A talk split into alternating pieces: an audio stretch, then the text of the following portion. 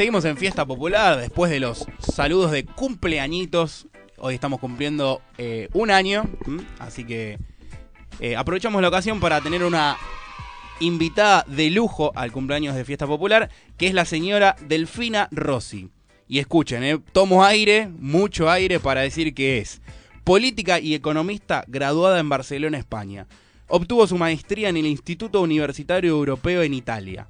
Trabajó como asesora en el Parlamento Europeo entre 2011 y 2014. Fue candidata en 2014 a euro- eurodiputada en el mismo año en el que alcanzó el posgrado en Ciencias Políticas en la Universidad de Londres.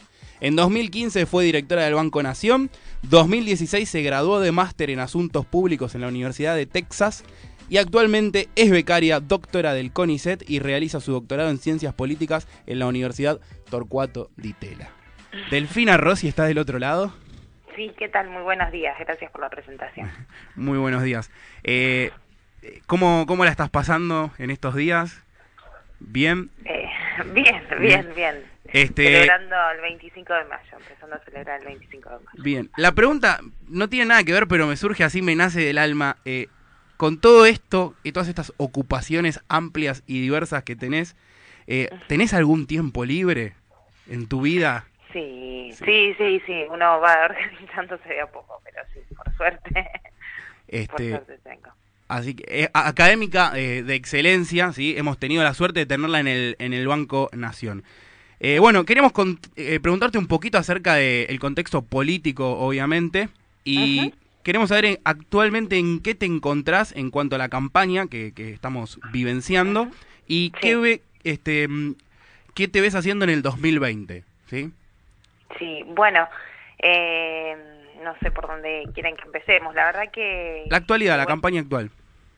Bueno, la campaña actual eh, eso forma parte del espacio de Unidad Ciudadana, así que el sábado pasado, bueno, Cristina Fernández de Kirchner eh, dio a conocer su propuesta de fórmula encabezada por Alberto Fernández, así que eh, una eh, generó, la verdad que que mucho revuelo en toda la política, pero una recepción muy positiva por parte de, de la militancia. eh, además, Alberto Fernández es un eh, es, es un político reconocido también de la ciudad de Buenos Aires. Yo milito acá en la ciudad, así que eh, es un actor muy conocido por, eh, por la militancia y los círculos de la política, así que muy contentos y contentas de poder salir a, militar esa, esa fórmula que me parece que más allá de, de querer ganar las elecciones, lo que busca es dar una señal de la forma en que se espera gobernar en los próximos años, que es a partir de consensos, de amplias mayorías, de crear eh, acuerdos entre diferentes sectores que podremos estar, eh, como la misma fórmula lo demuestra, ¿no? Eh, en desacuerdo sobre algunos puntos de la gestión pasada, pero que lo importante es tener el acuerdo sobre el futuro y sobre cómo gobernar la Argentina que viene. Cómo salir de la crisis, yo creo que es un elemento central de cómo salir de esta crisis autoinducida por el gobierno de Mauricio Macri, pero me parece que eh, la expresidenta en la, en la rural, cuando presentó su libro, sinceramente, la verdad es que ha sido una propuesta superadora y no pensar exclusivamente en un gobierno de transición que busque salir de esta crisis económica, sino pensar un gobierno que comience a delinear esto que ella llamó un contrato social de ciudadanía responsable, que me parece que es eh, ver cuáles son las bases del acuerdo necesaria para que la Argentina tenga de una vez por todas ese crecimiento con inclusión social de manera sostenida para hacernos un país desarrollado. Buen, buen día, Delfina. Daniel te, saluda. Eh, recién Mariano te presentaba, entre otras de tus eh, ocupaciones, está la, la economía. Obviamente va a ser uno de los centros de la, de la campaña en 2019. Eh. Más allá de la campaña, ¿por dónde crees que en 2020 pasarían las claves de un futuro gobierno de otro eh, color político al actual? Desde la economía, te pregunto. Bueno, la verdad que Mauricio Macri nos deja con un país con, en recesión, en esta inflación, de hecho, que es una recesión con, altos niveles de inflación, con niveles de endeudamiento de casi el 100% del producto, Eh, además que este endeudamiento es principalmente con el Fondo Monetario Internacional, casi un 60%, y con un calendario de repagos de esta eh, de esta deuda externa, la verdad que muy ajustado, sobre todo de cara al 2021, ¿no? Eh, 2021-2022. Entonces, eh, una, una economía como la Argentina, cuya principal debilidad es esta eh, dificultad que tiene para generar los dólares necesarios, ¿no? Para, para crecer, la verdad es que arrastrar con, con esta ancla que es la deuda externa, en donde los dólares que se generen tienen que ir a pagar deuda, bueno, la verdad que es un escenario complejo, ¿no?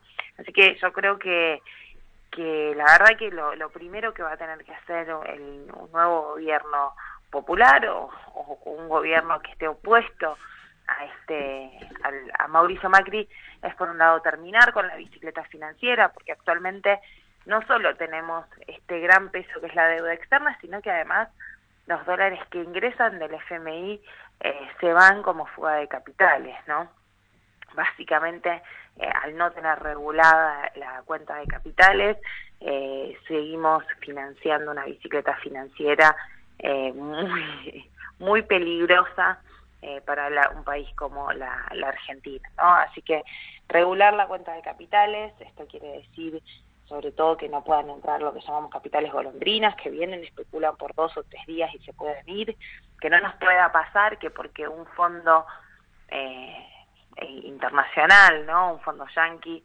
tenga otros mejores negocios, bueno, de repente de un día para otro nuestra moneda se devalúa un 20, un 50%, ¿no? Al final la decisión de un actor pareciera condicionarle la vida a la mayoría de la población, ¿no? Esto es lo que me parece totalmente injusto, ¿no?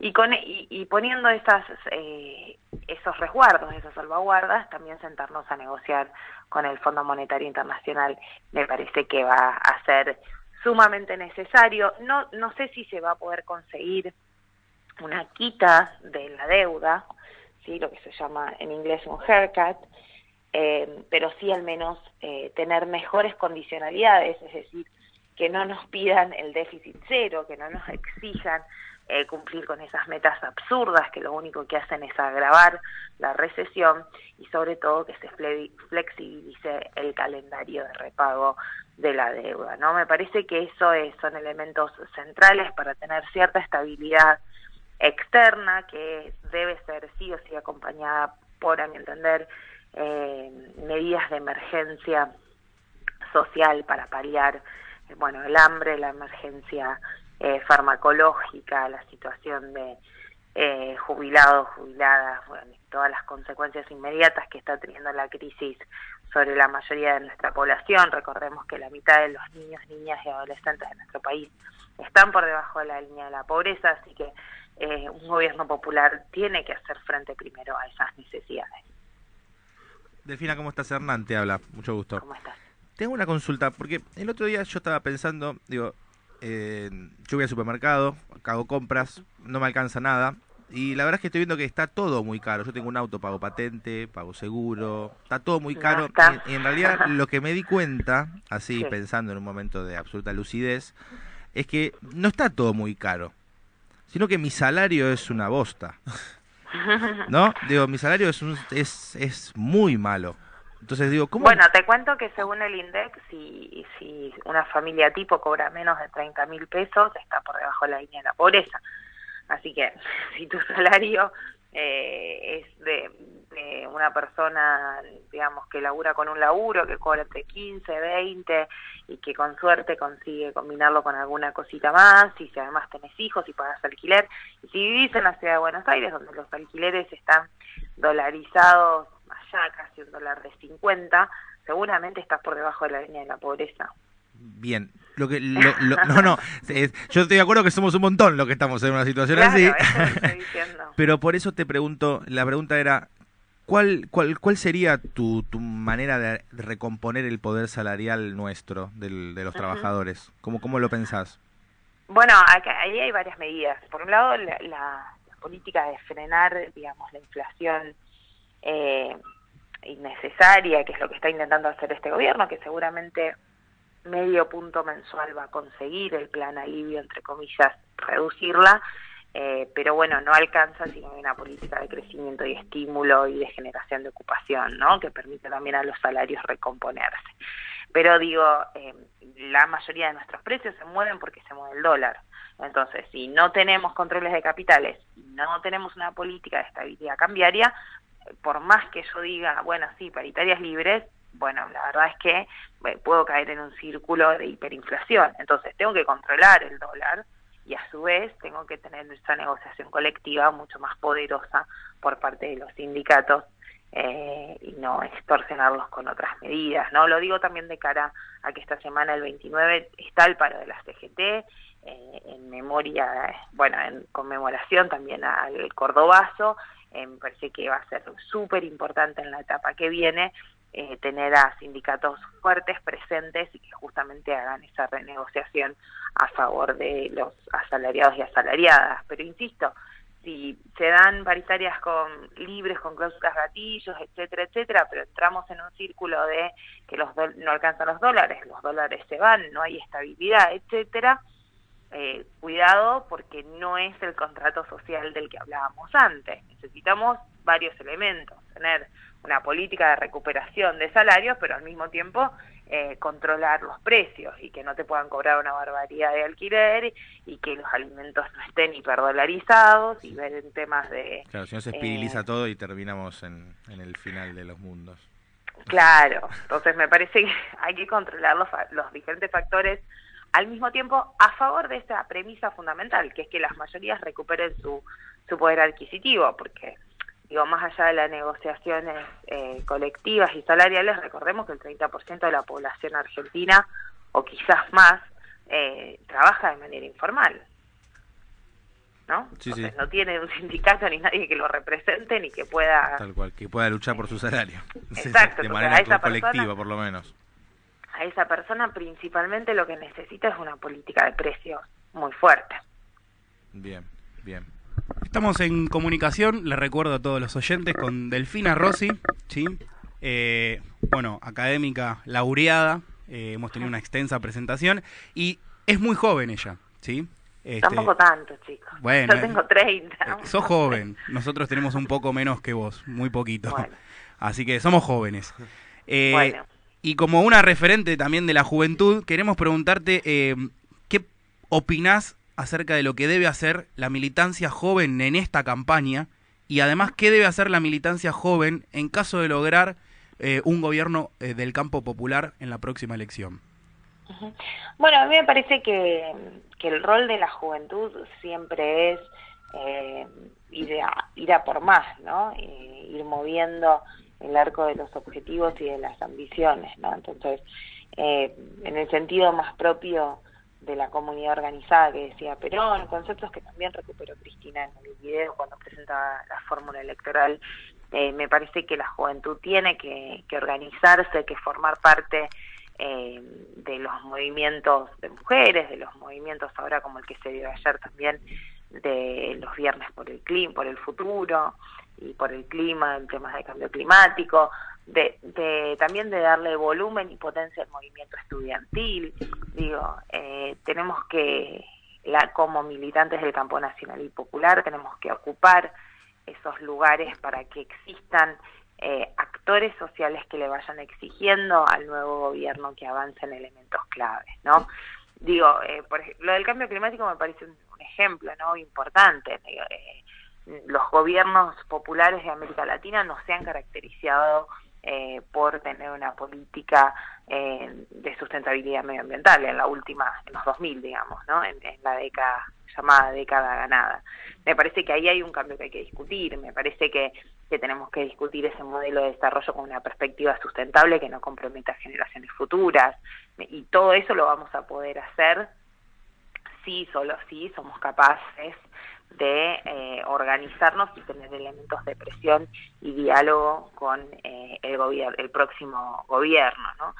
Está claro que eh, que yo creo que, que bueno lo ha demostrado Cristina en varias oportunidades y Alberto Fernández también ha salido a decirlo que hay muchos jóvenes profesionales que estamos preparados y que, que podemos ocupar lugares en la próxima administración, pero insisto, no alcanza, no es una cuestión individual de quienes ocupan qué cargos, sino de justamente cómo eh, como generación nos organizamos para determinadas demandas. Lo mismo sucede con el tema del aborto legal, seguro y gratuito.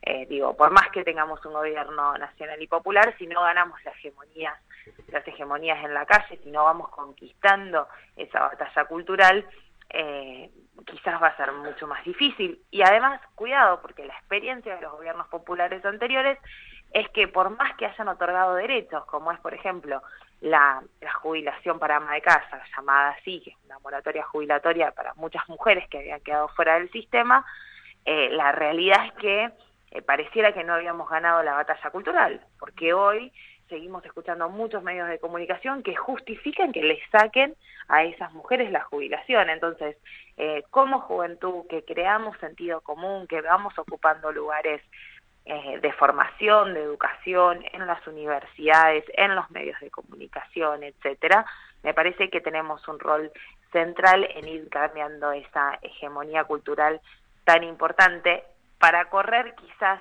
al gobierno hacia objetivos más ambiciosos, pero también para sostener las banderas que vayamos conquistando. Bueno, eh, eh, Delfina, te hago una, una preguntita vinculada a la, política. Sabemos que estás eh, trabajando en la, ciudad de Buenos Aires, corriéndonos un cachito del plano nacional. Eh, ¿Cómo ves la actualidad de, del frente electoral o cómo se va a organizar la, la oposición eh, en la capital federal para enfrentar a, al macrismo que ya tiene tres años de, tres, tres gestiones en la ciudad de Buenos Aires y quiere ir por la, por la cuarta. ¿Cómo ves ese, ese armado y si realmente ves eh, oportunidad de, de, confluir en distintos sectores capaces de, de una vez por todas, ganar la, la ciudad de Buenos Aires? Bueno, yo particularmente en la ciudad de Buenos Aires armamos un espacio que se llama Buenos Aires 3D, Buenos Aires por el Desarrollo, la Diversidad y la Democracia, hace más o menos dos años y medio, y justamente intentamos discutir la política de la ciudad, ¿no? Así que formamos parte de Unidad Ciudadana, pero tenemos un eje central de la necesidad de ganar la ciudad y de proponerle a los y las porteñas un modelo distinto. Eh, ¿Cómo se traduce esto, en, o, dada la fórmula Fernández Fernández, qué pasa en la ciudad de Buenos Aires?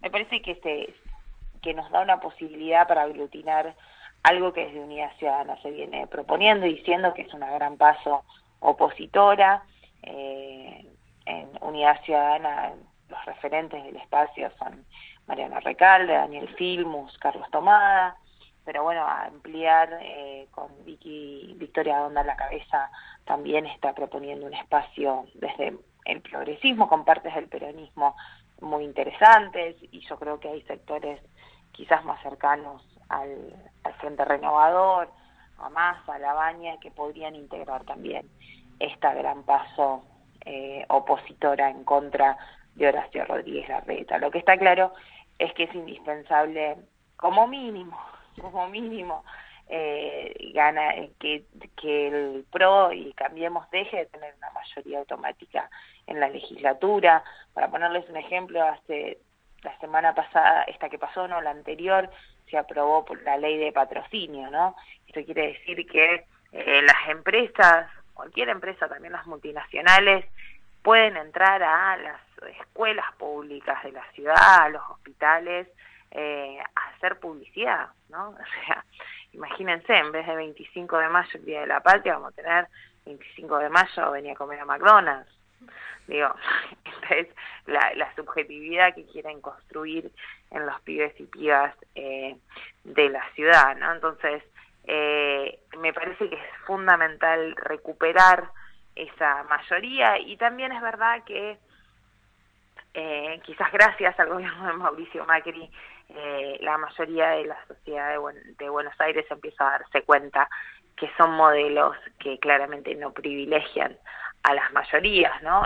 sino que están más pensando en un desarrollo de negocios inmobiliarios, negocios para unos pocos, y me parece que si somos capaces como fuerza política de la oposición de explicar que, Horacio Rodríguez Larreta es Macri y es el mismo modelo trasladado a una fragmentación de la ciudad, a mayor desigualdad, a sectores de la ciudad destinados exclusivamente para los ricos, para los que pueden pagarlo, a un ocio destinado eh, para las zonas también altas y después vemos eh, el sur de la ciudad olvidado, bueno, me parece que, eh, que vamos a ser exitosos en, poder proponer esa, esa alternativa, que es una ciudad mucho más igualitaria de la que nosotros hablamos, una ciudad que redistribuya esfuerzos, una ciudad que recupere las escuelas públicas, en donde haya vacantes, en donde los hospitales no estén solamente refaccionados por fuera, sino que tengan mejores tecnologías.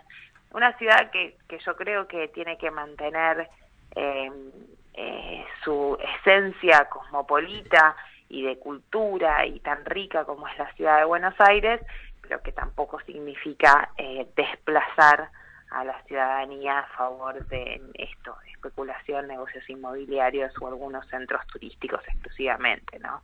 Me parece que hay que pensar la ciudad en grande, con mejor transporte, con un sistema real de, separación y reciclaje de la basura, que, ponga en valor el trabajo de los basureros que reciclan, eh, de los recicladores. Me parece que, hay muchas cosas que parecen eh, menos obvias, pero que podemos realmente hacer y superar.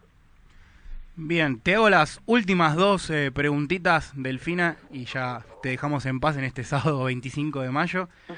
Ayer estuvimos con Alejandro Grimson y dijo que este año va a ser uno de los años más este, importantes e inolvidables para la Argentina, ¿sí? Porque dijo que puede ser eh, muy provechoso y muy, dijo la palabra inolvidable si gana un gobierno del campo popular, o también igualmente inolvidable por lo negativo si se extiende este un gobierno neoliberal. Eh, y dijo que de acá a los próximos 50 años va a avanzar la recomposición de la Argentina, pero este año 2019 va a ser clave y va a ser un hito histórico. ¿Compartís esta visión? Comparto, comparto que es un hito histórico no solo para la Argentina, sino para América Latina en general. Digamos, si tenemos la posibilidad de darle la vuelta al gobierno eh, conservador neoliberal de Mauricio Macri, vamos a poder también generar una esperanza para el resto de la región eh, que, está subsumida a este tipo de modelos y, creo que tenemos esa responsabilidad de militarlo como un hecho histórico eh, e, y regional para recuperar la, voluntad de las mayorías en, América Latina. Eh, interesante esto de agregarle lo de América Latina porque Argentina vendría a ser como un bastión en la región pareciera que se va extendiendo el neoliberalismo y los gobiernos de derecha en la región y Argentina, si vuelve a tener un gobierno del campo popular, compartiría con Bolivia, con Uruguay, eh, y seríamos como un, bastión en, en, la región. Así que se, hubiera sido el neoliberalismo una transición, un fallo. Hoy, hoy creo que hay una nota en Clarín, si no recuerdo mal, que dice eh, la principal preocupación de Macri es Donald Trump. O sea, que demuestra el propio Clarín que el principal aliado de Mauricio Macri para ganar las elecciones es el presidente de los Estados Unidos. Me parece que eso deja bastante claro la importancia regional de ganarle a este gobierno. Bueno, estoy como emocionado y contento después de lo del anuncio de la semana pasada y, bueno, con todo esto que estamos, cositas que se van viendo en el horizonte. Última pregunta, Delphi. Eh, el 27 de octubre, triunfa un gobierno del campo popular en las elecciones y no se necesita balotaje, obviamente. ¿Con cuál de los integrantes del micro de Fiesta Popular elegís festejar ese hecho histórico? Te cuento que Fiesta Popular, nuestro programa, tiene un micro donde están las siguientes personalidades.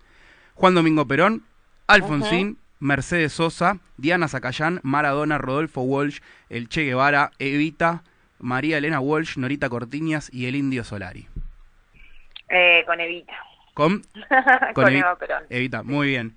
Eh, También muchos, siempre es bastante elegida, compartimos, Evita, y sobre todo para desearle este un feliz cumpleaños, que fue hace poquito, fue hace escasos días, así que... Exacto, este, los 100 años de nacimiento. Qué mejor que festejar este un triunfo del campo popular, del gobierno popular, eh, ese 27 de octubre, con, este, con Evita.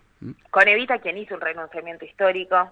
Exactamente. Y que también bueno, me parece que nuestra conducción ha hecho algo similar en pos de las mayorías, así que me parece que si, si tenemos un triunfo más en primera vuelta, eh, hay que reconocerlo con la compañera Eva Bueno, con estas palabras eh, bregamos por eso, este, militamos por eso, haremos lo nuestro y te despedimos y te agradecemos, Delfina Rossi, por este espacio y este tiempo que nos has cedido. Por favor, gracias a ustedes. Hasta luego. Hasta luego.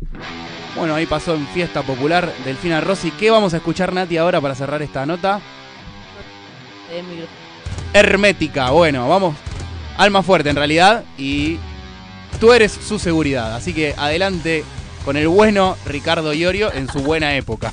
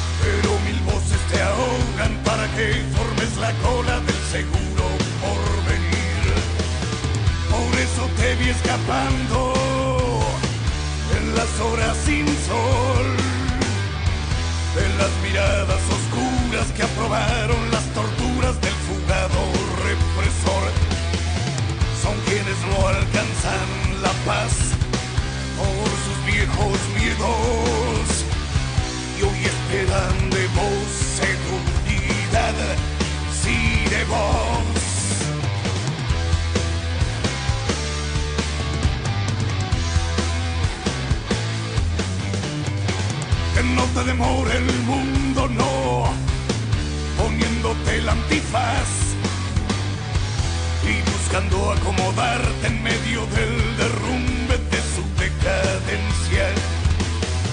Pues la enfermante histeria que hay a su alrededor tratará de agotarte para que formes parte de su digestión. Y en su falso amor padecen de pasión antes de arrepentirse de su error.